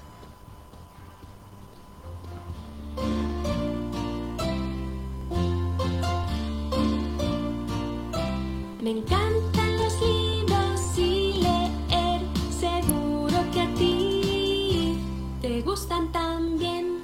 Bueno, muy bien, lo anunciaba Agustín. Estamos con Beto Miranda en línea. Beto, ¿cómo andás? ¿Cómo andan, queridos? ¿Todo bien? ¿Cómo Bien. andan por ahí? Muy bien, ¿vos? Bien, bárbaro. Acá escuchando el programa, programón, ¿eh? Me encantó. Me encantó ahí la, la participación de todos ahí en la mesa, sumando a Paulita ahí, que es una genia. Así que estuvo súper interesante el programa. Muy bien. Bueno, buenísimo. No tenía que decir todo lo contrario. Imagínate si decía, no, la verdad que estaba escuchando y un bajón. Eh, Ya nos pero- va a pasar. Me, alegro, me alegro. Bueno, eh, si te re- recién te enganchás en la radio, estamos desde las trincheras haciendo radio en vivo hasta las 20, nos queda poquito programa. Y estamos al aire con Beto Miranda, quien cada viernes, desde el viernes pasado, nos trae recomendaciones. El otro día hice la tarea, Beto, y me miré todas las pelis. Todas las pelis me miré. Sí. Así que bueno. Terminó hoy a las 3 de la tarde. Sí, sí, Me dijo, sí. terminé de ver las pelis. No, menos el viaje de Chihiro, te estaba mintiendo, porque esa le da miedo a mi niña. Pero bueno, Es un poco terrorífica en algunas escenas, pero, Sí. pero bueno, buenísimo. bueno, ¿qué, ten- ¿qué tenemos para hoy, Beto?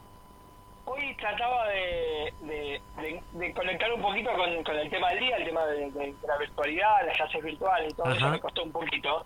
Me costó un poco, digo, a ver qué serie o qué película o qué dibujo animado habla sobre las clases virtuales y no había ninguno, obviamente. ¿Cómo te hacemos laburar? pero pero pensaba un poco esto, en esta sociedad tan rara que parece que en la que estamos viviendo desde hace un año y medio, ¿no? Sí. Eh, que, que- en una sociedad que no nos imaginábamos hace dos años, que uno va a pensar en, en todos estos términos raros, virtualidad, Zoom, Meet, eh, burbuja, ¿no? Pandemia, la verdad que eran términos que empezamos a usar nunca. Tapabocas.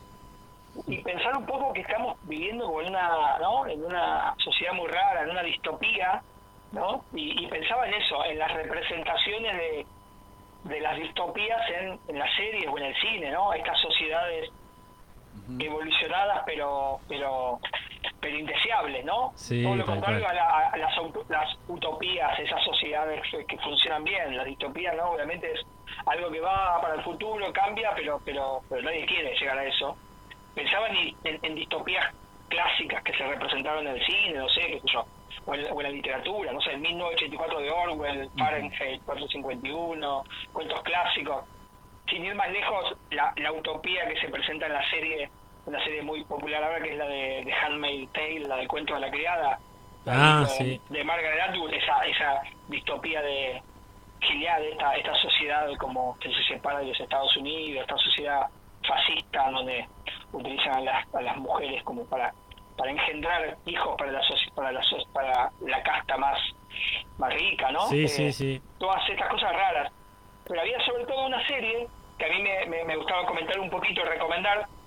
Es una serie de hace un par de años, una serie inglesa de la BBC. Algunos quizás lo- la habrán visto. Years and Years, ¿no? Como años y años, así, eh, en español.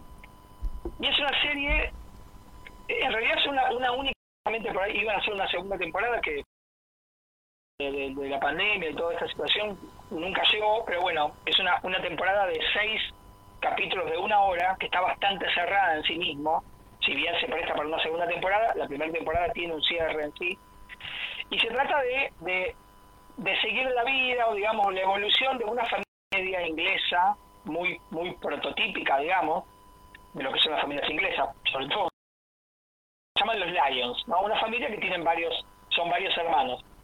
La serie, la serie arranca en, mil, en 2019, en el mismo año en el que en el que sale el primer capítulo. O sea que la serie arranca eh, en una actualidad Ah, mirá, claro. muy, muy muy parecida a la, a la actualidad actual, con Inglaterra tratando de salir de la comunidad europea, ¿no? El tema del Brexit todo esto, las los, los, los, los gobiernos de derecha o extrema derecha llegando al poder, sobre todo en, Europa.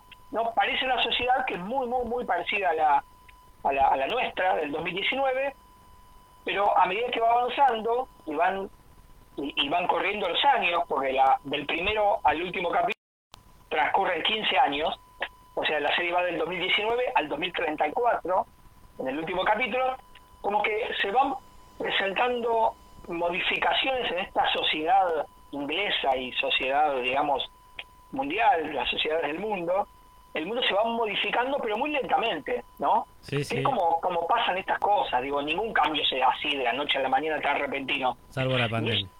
Salvo la, salvo la pandemia. Es rarísimo ver esta serie desde la perspectiva esta. Cuando uno la ve- veía en el 2019 era una ciencia ficción muy muy muy rara, una una una, una distopía muy rara. Ahora, vista de, de este 2021, es todavía más extraña. Claro, claro. Repetinos el nombre de la serie, Beto. La serie se llama Years and Years, o sea, Ah. años y años, vendría a ser la traducción, supongo. Paula me ayuda así. Sí, sí. Sí, sí, muy bien, Beto. Hizo una mueca cuando la pronunciaste, como diciendo mentira, mentira, mentira. Es una serie de la BBC. Acá la dieron por HBO y creo que se, se consigue. Si lo buscan en una plataforma de HBO o la busca por internet, se consigue. Son seis capítulos de una hora. Y lo bueno es que trata muchas cosas, ¿no? Trata del tema de- de la precarización laboral. A uno de los de los de, de los protagonistas de estos hermanos de esta familia de los Lions, por ejemplo, eh, trabaja trabajaba, bueno, moviendo guita en los bancos y uno de los bancos se funde y el medio que queda en la ruina y te- tiene que empezar a trabajar a delivery, ¿no? En una motito. Eh, vida. Eh, por ejemplo, una de las otras hermanas es activista en una especie de, grupo a lo Greenpeace y también está metida en una isla de China donde hay supuestamente como una especie de ensayo nuclear y también se ve afectada por eso. Eh, un, un hermano, uno de los hermanos de la familia que es gay, se enamora de un refugiado. Él, trabaja como también con una especie de ONU o UNICEF, un organismo así, que ayuda a los refugiados, y se enamora de este refugiado ucraniano, ucraniano y hay toda una movida muy muy muy particular ahí, entre él tratando de rescatar a este. Una familia La tipo, va. ¿Cómo, cómo? Una familia tipo. Sí, eh, tipo, una familia tipo, pero atravesada por un montón de circunstancias rarísimas. Una de las hijas de esta de esta familia es una chica que está todo el día en las redes sociales y ahí me- metemos un poquito el tema de la virtualidad y todo. Está muy aislada del mundo, del mundo exterior. Utiliza mucho, al principio utiliza Snapchat y filtros de Instagram. Y de golpe la, chica le plantea a los padres una situación y le dice que ella es trans, ¿no? Y los padres, que son bastante progres, le dicen, bueno, te entendemos, la verdad que es algo que veníamos pensando. Y la chica dice, no, pero yo no soy transexual, le dice, yo soy transhumana, le dice la chica. Yo quiero tras- trascender el cuerpo físico y quiero pasar todo mi, mi, mi, mi mente a, a la red, quiero vivir en la red, dice. Tomá. ¿no? Plantean estas cuestiones nuevas. En, en realidad existe el movimiento transhumanista, son gente que quiere entregarse directamente a una vida virtual, ¿no? Y trascender el cuerpo físico. Se plantean estas cosas raras y además de todo eso hay un personaje muy particular que está interpretado por Emma Thompson, que es la, quizás la única conocida de todo este elenco, que es un personaje muy al molde de Donald Trump o Boris Johnson, estos personajes de, de derecha que llegan al poder y que en principio son como muy simpáticos, ¿no? Muy Claro, graciosos. Mira Trump, que era un empresario, qué sé yo, Sí, mira sí. que hace. Este tipo nunca va a llegar al poder. Claro, O, claro. Ma- sí, o Macri, sin ir más lejos, obviamente. Claro. No, esto parece un chiste. El tipo agarra- este personaje, este personaje se llama Vivian Root, interpretado por Emma Thompson, es como que la, el, el, el personaje que vincula toda la trama argumental de la serie. Arranca siendo una mina que va a los programas de televisión y debate, y la mina es actriz y, y empieza a pegar onda, y la gente dice, oh, qué bien que habla esa mina, es una mina que no viene de la política, y alguien se anima y dice esto, ¿no? Y la mina de a poquito empieza a escalar, escalar, escalar en el nivel de popularidad y se termina convirtiendo en uno de los últimos capítulos en una líder de derecha totalmente Claro, y claro, se claro. convierte en primer ministro de Inglaterra, ¿no? Eh, y empieza una cruzada en contra de, de, de- de- de todos los, eh, de toda la gente, los inmigrantes en, en Gran Bretaña, bueno, una Sí, cosa sí, súper sí. despiadada. La serie tiene que ver un poco con eso. Bueno, con está esta- buenísima. Con, esta, con estas sociedades que parecen eh, que son muy parecidas a la nuestra, pero que plantean un, un futuro que puede llegar a Claro. venir. Y ¿no? vos- En cualquier momento si no nos cuidamos. Sí, sí, sí, sí. Y hablando de eso, cuando con Diego y Agustín eh, pensábamos el programa de hoy, que lo hacemos todos los días de 12 a 4 de la mañana, 4 horas sistemáticamente.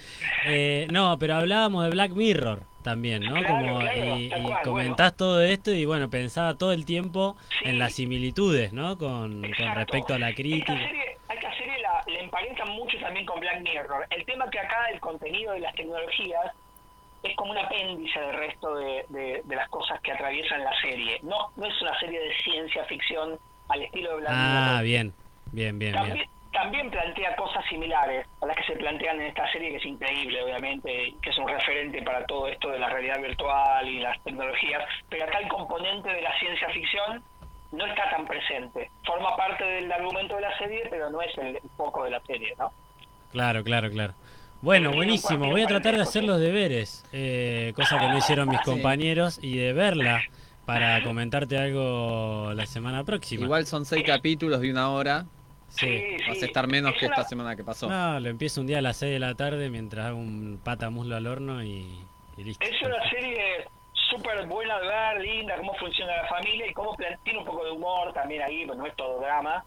Pero Ajá. es raro cómo plantea esto, esta so- cómo es la sociedad y cómo puede llegar a ser, digo, no hay estamos a, a- a dos pasos de, de- de- de un tipo de sociedad como la que plantea esta serie. Claro, Y claro, todo- claro. Y todo esto sin hablar de la pandemia, cosas que no se hablaban hace dos años. Aunque parezca mentira, en 2019 no estábamos hablando de la virtualidad y todas estas cuestiones que ahora estamos viviendo. Así que bueno, Claro, claro, tal cual. estamos, estamos viviendo también en una distopía. Sí, Otro- totalmente. Otro tipo de distopía que Sí, sí, totalmente. Me encantó, Beto, la, la columna, la sugerencia, la recomendación. Así Bueno, que, bueno, nada, te agradezco una vez más y te comprometo siempre ahí sobre el final para el próximo viernes. ¿Eh? No hay ningún, pro- ningún problema. Ya estoy, ya estoy en modo fin de semana, estoy en casa relajado, así que Vamos este todavía. horario, este horario me viene bien. No tengo Excelente. nada que hacer además, no tengo que ver- Ah, ah, ah, ah, Ah. son, pará, pará, pará. Bueno, bueno. Bueno. Gracias, Beto. Gracias, Beto. Un placer como siempre. estar Un abrazo grande. Abrazo grande. Chao, chao. Ahí pasaba Beto Miranda con su columna de cada viernes, a partir desde el programa 2. A un genio. Eh, agrego, al- una, agrego algo en esto de las distopías, una Sí, recomendación. Eh, hay una obra escrita por un autor marplatense, autor y director, que es Federico Poleri. Es una distopía sobre el fin del mundo. De hecho, se llama así: Ensayo sobre el miedo, distopía sobre el fin del mundo. Y a quienes la hayan visto, seguramente les resuena todo esto que comentaba Beto recién. Eh, y a quienes no, como todavía no se puede ver, porque los teatros no, no estamos, no, no hay funciones en este momento del grupo La Rosa de Cobre, les invito a que la lean. Eh, es parte de- del libro que publicó La Rosa de Cobre con textos de Federico Poleri, que se consigue si buscan La Rosa de Cobre en las redes y pueden contactar al grupo, a este grupo de teatro independiente que también nos representa en el país y en el mundo y que escribió sobre esto y interpretó esta obra hace nada, un ratito antes de que empezara todo esto. Muy bien. Buenísimo. El vice que está ahí no tiene idea de nada, de nada. Tomé unas horas ahí y no tengo ningún teléfono. ¡Ah, boludo! De Capuzoto es. Estamos mal en las escuelas, estamos mal. La verdad, estamos mal. Ahora un poco de información entre tanta confusión. Bueno, lo hacemos cortito, nos hemos quedado casi sin info docente. eh, puntualmente para los docentes del partido de General hacer- solo acordar que hasta el día lunes 17 eh, está el reclamo por el PAD, el puntaje anual docente. Si vos estás en alguna escuela eh, y ya te dieron el puntaje de titular, sos titular, tenés que fijarte si está bien. Y a partir de ahí si no lo está, haces un trámite en el SAT ante la escuela. Primero le decís a tu secretaria y después al SAT bajando una planilla del abc.gov.ar.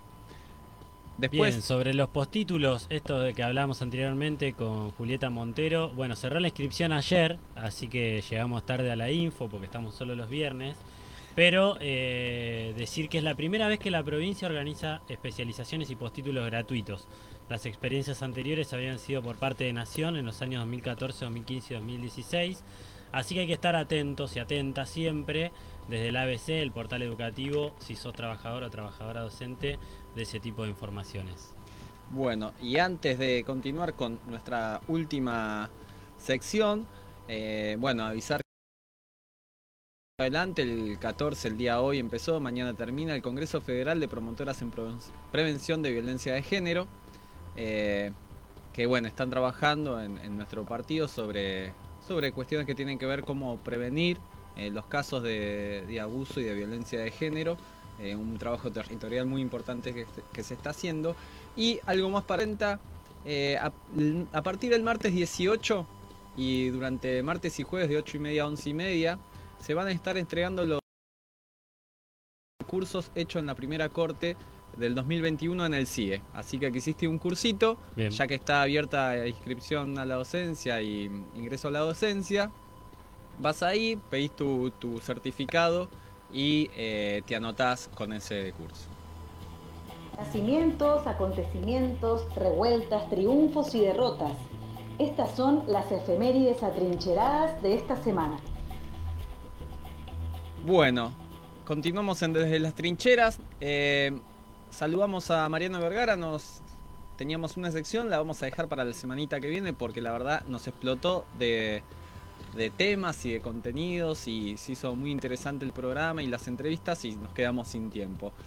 Algo para tener en cuenta, efemérides 8 de mayo de 1527, Sebastián Gaboto descubre el río Paraná, algo que hoy está eh, en debate público dado que eh, se está se dio un plazo para la licitación del dragado del río de Paraná, que es el lugar por donde salen eh, la, la producción argentina, básicamente, ¿no? Se mueven alrededor de 120 mil millones de dólares, esperan para este año. Eh, por eso traemos a colación el libro de La Argentina sangra por las barrancas del río Paraná, de Luciano Orellano, lo estuvo presentando hoy, lo estoy mostrando a la cámara, ustedes que escuchan del otro lado no ven, pero lo presentamos a la cámara. Eh, un libro muy interesante. Em, después, eh, algo para tener en cuenta también, el 8 de mayo de 1980, la OMS, la Organización Mundial de la Salud, declara oficialmente erradicado el virus de la viruela en todo el planeta. También traemos a colación la necesidad de eh, la liberación de las patentes farmacéuticas ¿no? sobre este tema. Sobre todo porque hay un debate a nivel global de si se liberan o no. Eh, Biden salió a decir que temporalmente se podrían liberar. Bueno, Eh, el 9 de mayo del Poder Ejecutivo eh, promulgó la ley 26.743 de identidad de género, ¿no? Esto en tanto ampliación de derechos, que otorga a todas las personas el derecho de adecuar toda su documentación al sexo, imagen y nombre de pila que deseen, sin necesidad de ir a la justicia. Después terminar y ya eh, para tener en cuenta, el 12 de mayo, algo que pasó, bueno, eh, tu cuñada le mandé saluditos porque el 12 de mayo de 1965 se declara por el Consejo Internacional de Enfermeras, el 12 de mayo se declara el Día Internacional de las Enfermeras y los Enfermeros. Eh, así que saludamos y por supuesto el trabajo inmenso que han hecho enfermeras y, enfermeros y todo el personal de sanidad en estos últimos años. Bien, déjame mandar algunos saluditos. Eh, Sandra Vergara, directora de Amuyen. Siempre es importante. Siempre es Sí. importante que esté ahí presente. Nos manda saludos particularmente. El otro día fue a Beto y a mí, ahora sí, a sí. Paula, que también es docente ahí. La más linda A de Beto todas. y a mí. O sea que queréis seguir quedando afuera. Santiago. Aducci, también profe de educación física, un referente, un amigo, también nos manda saludos. Bien. Eh, ¿Y sabes qué se me había pasado también, antes de terminar? Eh, el Día de la Mujer Matemática. Tomá, 12 de mayo del 77. Mira vos, un saludo a mi amiga Sofía Carlón. Exactamente. Eh, me llegó un mensaje también, la rompió Paula, muchachos, no la dejen ir. No, la vamos a No, dejar sí, ir. sí, porque- Eh, pero la vamos a invitar cada vez que quiera. Las puertas van a estar abiertas. Gracias. Eh, Gracias a vos. Bueno, y para terminar esto que yo decía, el Día de la Mujer Matemática, hay una historia, una peli, mañana la pueden ver. Eh, yo digo mañana, mírenla cuando quieran. Eh, Talentos Ocultos. Bueno. Que trabaja, son estas tres chicas eh, afrodescendientes que trabajan en la NASA y todo lo que se enfrentan antes de, digamos, en la en plena competencia en la Guerra Fría- de Estados Unidos con la Unión Soviética y el trabajo que ellas, ellas hacen en el campo científico espacial. Muy bien. También me manda saludo mi tía de Corrientes, Adriana Ah. Maciel y mi abuela Marta. Bueno. ¿Está bien? Me da vergüenza, pero lo paso igual al saludito. Eh, no, Bueno. podía- no podíamos dejar de decir antes de terminar, bueno, eh, la situación en Palestina, en Gaza, queríamos hacer una mención, la, la barbaridad que se expresa, se materializa en esta parte del planeta. Eh, increíble lo que está sucediendo, ¿no? De cómo se utilizan algunas eh, historias y algunos, y algunos valores para, para genocidio por parte de un sector muy minoritario, digamos, de, de- del, del gobierno de Israel, ¿verdad? Sí, minoritario y fascistas, ¿no? Así que si les parece, vamos cerrando. Eh, los saludo hasta la próxima, hasta el viernes que viene.